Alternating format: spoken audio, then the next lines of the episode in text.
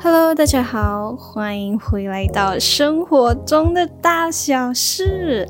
好，现在已经是二月份了嘛，然后这个是二零二一年的第一集。对我知道我已经拖了大概有一个月吧。啊，对，我的拖延症还蛮严，还蛮严重的一下哈。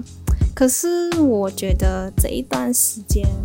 我还是会去写一些题材，只是讲说，就是，呃，要 collect 一些一些，因为其实我觉得每一个题材我都会做一些 research，然后这样子我就可以，呃，收集更多资料给大家，对，做到一个更好的一集这样子。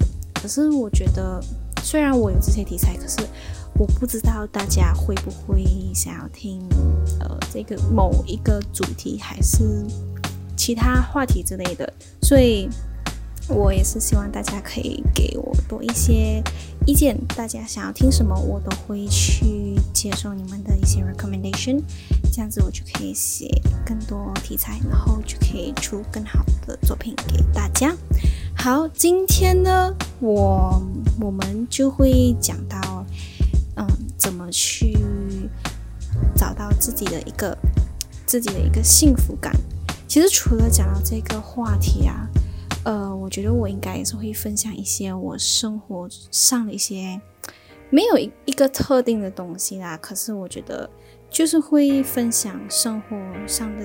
大大小小的事情，嗯，其实我还蛮喜欢听别人分享生活中的事情，因为我觉得这个是一个，嗯，怎么说呢？就是你可以更了解一个人，不只是可以更了解一个人的一个方式，可是我觉得同时也是可以让自己懂得更多，是这样说吗？可是我觉得就是一个很有趣的事情，所以我也想要做这样的一个一集给大家。好。那我们开始吧。呃，好，那我们要怎么去找到自己的幸福感？其实我觉得，往往都是从一些小小的事情，因为可能可能很多人都会觉得，找到自己的幸福感，到底幸福感是什么？可是其实我觉得就是很简单，就是你会觉得很开心、很安心，然后很舒服。就是你觉得你就是一个处于一个很稳定，可是又觉得很开心，然后不会感到任何一些负面的情绪，这样子。对，呃，可以从一些小小的事情去发掘、去挖掘自己的一个幸福感。比如说，嗯，我刚刚就才刚刚吃了一个。韩国料理，对，就是我打包的，就是我带走，因为它是一个 kimbap，对。然后我发现到我有一个习惯，就是我每一段，我某一段时间，我一定会很想要一直吃韩国料理。可能是因为，就是比如说我今天突然很想要吃，然后我就去买一个 kimbap，然后我第二、第三天还是会继续想要吃一个。韩国料理就是一个韩国料理的一个 marathon，对。可是我觉得这个就是，我觉得这个很有趣哦。就是可能我吃了一个我很喜欢很喜欢的一个料理，然后我就觉得哇，今天真的好幸福，而且我今天还睡了一个午觉。对，嗯，除了除了可能吃了一个很好吃的东西，或者是我觉得。其实幸福感应该都是不要要求太多吧。呃，我不是讲说你不能够对你自己很有要求，可是我觉得就是要呃，同时要对自己要有要求，可是同时也是要当一个嗯容易满足的一个人。因为我觉得我有发现到，当你不计较这么多，当你自己没有要求，对自己。嗯，那么的苛刻的时候，我觉得这样子都是会比较容易开心，因为或许可能你你，比如说我要考一个试，然后嗯，我我我的 target 是可能九十 percent，but then 我可是我就拿到一个八十或者七十五这样子，可是至少你有 pass，然后至少你可能如果你拿到八十，你就会拿到一个 A 这样子。就是我觉得，嗯，哦，OK，let me rephrase that，不是讲说一个容易满足的一个人，可能是要往好的地方去想。我觉得，哦，对，然后我就是今天我刚刚看到一个 po 文，对，然后就是有一个女生，然后她是一个，她很美，她她的一个这个博主，她真的超级美，我相信应该也是有人懂吧，她叫做 Karen Chow，对，他叫卡人超超，然后他就有说一个，他就出嗯 po 一个文，然后他就说。花若盛开，蝴蝶自来。人若精彩，天自安排。对，他就说这句话好看。对，然后我还蛮同意的，因为就是他说，呃，有时候，比如说有一件不好的事情，或者是不合你意的事情发生，这样子，其实你不需要那么纠结在那个不好的点。或许你可以不开心一下子，可是我觉得就是你可以不开心，可是过后你一定要把你的情绪，你一定要把你的思想转换成好的思想，就是一个 positive mindset。You always have to look at the bright side so that you know, um, things will get better at the most unexpected time。对，这个就是我的一个想法，嗯，然后可能第。可能如果要找到自己的幸福感，我觉得应该就是要减少自己的焦虑。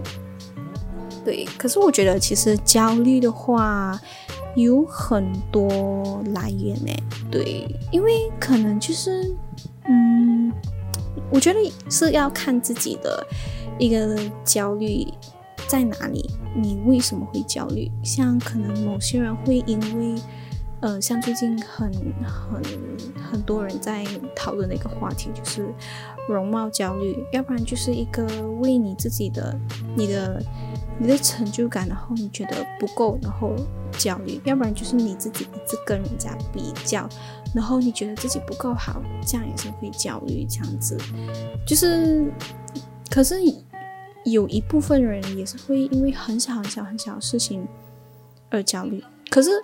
我不会怪他们，因为有时候他们就是想要太想要 being perfect，所以可能就会让自己很容易陷入一个很呃很焦虑的一个状态。对，所以我觉得如果我是一个很焦虑的人，其实呃我有一阵子也是会很焦虑很焦虑，就是不是可能每一天，可是有时候你就会突然陷入某一个很焦虑的状态。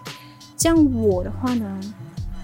我就会找一些很有趣的事情来做，像比如说，可能我因为我也是有刷抖音嘛，对，然后我就在微博，哎，我就在抖音看到一个博主，他就是说，他他是一个每次会推荐嗯书籍的一个女生的博主。然后她突然间就说，有一个作家，他叫做蔡澜先生，他每一年呢，他都会开放一个 Q&A，对，他因为开放，然后呢，他们的读者都会都会去问他问题，因为他其实是一个蛮 wise 的一个人，因为他毕竟也是还蛮年纪大，可是我觉得。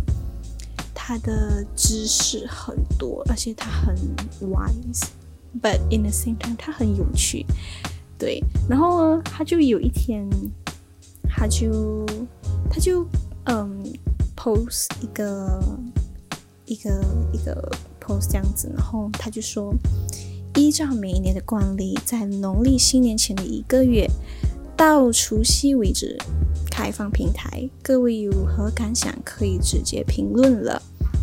对他就是 sort of like 出一个 Q&A，然后我觉得真的是超级好笑，因为因为他就因为呃有些人的问题是很认真，可是他的回答是真的很好笑，就是我觉得很有趣，也不是说很好笑，可是他回答的方式就是很让人安心，很让人舒适，很让人觉得很治愈的感觉。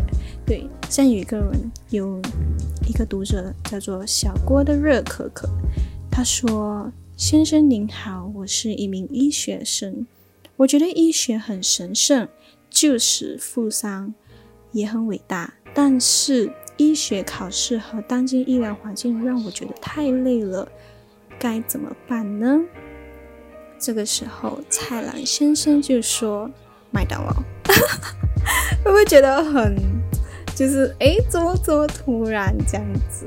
还有一个人，还有一个叫做一团球子，他就问：“先生您好，我又来了，怎样才能一夜暴富呢？”蔡澜先生说：“明年别再来了，是不是？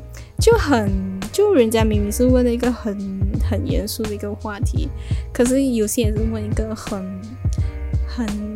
好笑的一个问题，就是只是一个单纯的好玩，可是他的回答你也是觉得很有趣。好，还有另外一个来让我看一看，他就说：“哦，这个会比较严肃一点点。”他就说：“先生，今年要过三十岁生日了，很奇妙。”十八岁的时候，感觉三十岁很遥远；等到三十了，反而觉得很平常，也不恐慌，也不着急，甚至有点想单身到八十。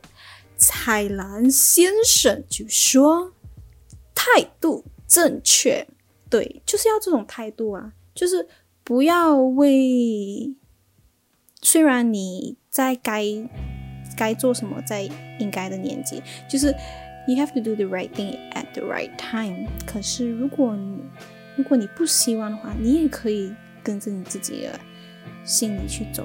对，不需要不需要焦虑，其实没有什么的。你就想，哦，我干嘛要焦虑？世界那么大，还有还有 the universe，就是六十亿，你是那个最小最小的一个灰尘，所以其实没有什么好焦虑，不用担心，一切会变好的，知道吗？嗯，好。还有哦，最近啊，最近我的话，我很像最近情绪还蛮好的，就是还蛮稳定的。嗯嗯，可是呢，我还是会找一些，就是嗯，就是一些比较让我觉得很好的一个嗯。就是觉得可能我需要找一些比较有趣的事情来让我自己忘记这件事情，像可能我会做，嗯，我可能会看 YouTube，而且其实也是有一些 YouTube 我还蛮喜欢的，像其中呃有流氓，然后 Kelly Young、紫石当归、Zoe Cafe，还有 Jan In，其实这些 YouTube。嗯，出的一些视频都是蛮生活化的，像嗯，只是当归还有 Zoe Cafe 都是像做食物那样的，对，所以就是呃，我看到这些，其实有时候我没有真正的去看，我都是让他的背景声音，然后我就做自己的事情这样子。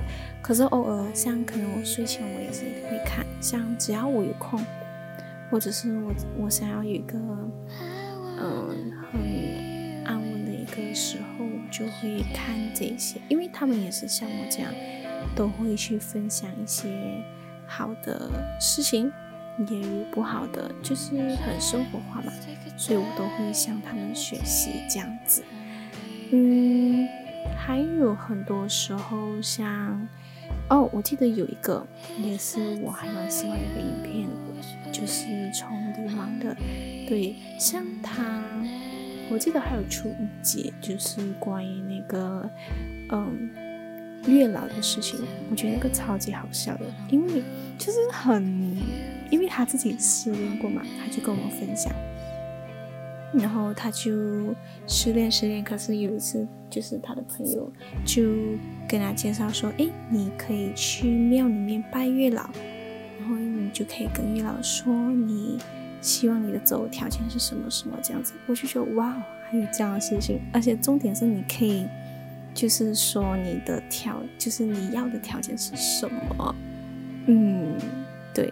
还有一个，如果是嗯要，就是还有一个比较年轻的一个 YouTuber，就是 Emma Chamberlain，对，哈对他就是真的，他是很 real 的一个人，他都不化妆，他最丑的一面他也会给你看到，真的是。然后重点是他也是有容易 anxious，他容易焦虑。然后你知道他容易焦虑的时候他会做什么吗？他都会去打鼓。他都会去打鼓，然后他打鼓不是打十分钟，他就是打一下子，然后又回来跟我们说话了。对，所以我觉得这些都是你可以跟别人去学习的一个的一个一个一个方式吧。对，然后可是重点是，我觉得真正要找到自己的幸福感，都是要懂得知足。因为我觉得，如果你要求太多的话，而且没有看到你自己拥有什么，我觉得你没有办法，就是好好找到自己觉得很幸福的一个东西。对，就嗯，对，知足真的很重要啦。因为有时候你你要求太多，可是你没有，可是其实你真的是有时候已经拥有很多了。因为我觉得我们都已经比别人很好，比那些呃像在非洲啊，就是或者像有些嗯残障人士，我觉得都已经很好了。因为我们是完整的，对我们的身体是完整的。嗯，还有就是可能我最近也是有看一些 drama 吧，还有一个叫做《Uncanny Counter》Penthouse，还有一个是。嗯，还有一个是什么？哦，女神降临。对，不知道你们会不会喜欢那个？可是我还蛮喜欢的，因为我超级喜欢韩硕君。Instead of 李书宏，我就是很想要韩硕君跟你一直在一起。对，其实像这样子追剧，我觉得追剧，我觉得也是一个小小的幸福感，就是你自己喜欢的东西你去做，这样子你一定会感到开心啊！不要纠结太多。也不要纠结，也不要计较这么多。嗯，对。可是我觉得自己的生活还是要找到自己的一个方式去挖掘你觉得很开心的一些事情，因为每一个人都不一样。我觉得我没有办法告诉你说，哦，你做到这个你一定很开心，因为开心不是别人定义给你的，开心是从自己的内心去定义的，所以。也不要，也不要，嗯，也不要太关在自己吧，就不要不要什么都往自己身上揽，就多多分享吧。对，嗯，我知道可能有时候是真的很难去跟别人分享，很难去开口，可是我觉得，嗯，还是要踏出自己的那一步，你才能够寻找真正的。幸福感，对，好，我希望大家会喜欢，嗯，这一个主题。其实这一集都是比较多是分享自己的生活，还有自己的一些观念。可是主要还是要告诉大家，我自己是怎么样找到幸福感的。这样子，因为幸福感，人生都是有一点苦，可是如果没有苦就没有甜啊，先苦后甜嘛，对不对？嗯，所以就。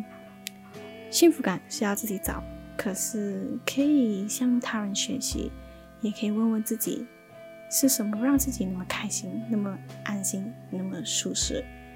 对，有时候开心也不代表是很安心，也有可能会有另外一个感觉，很刺激还是什么，我不知道，因为每个人都不一样嘛。对，我也希望大家会。很享受这一集的嗯分享，然后我们下期见啦，拜拜。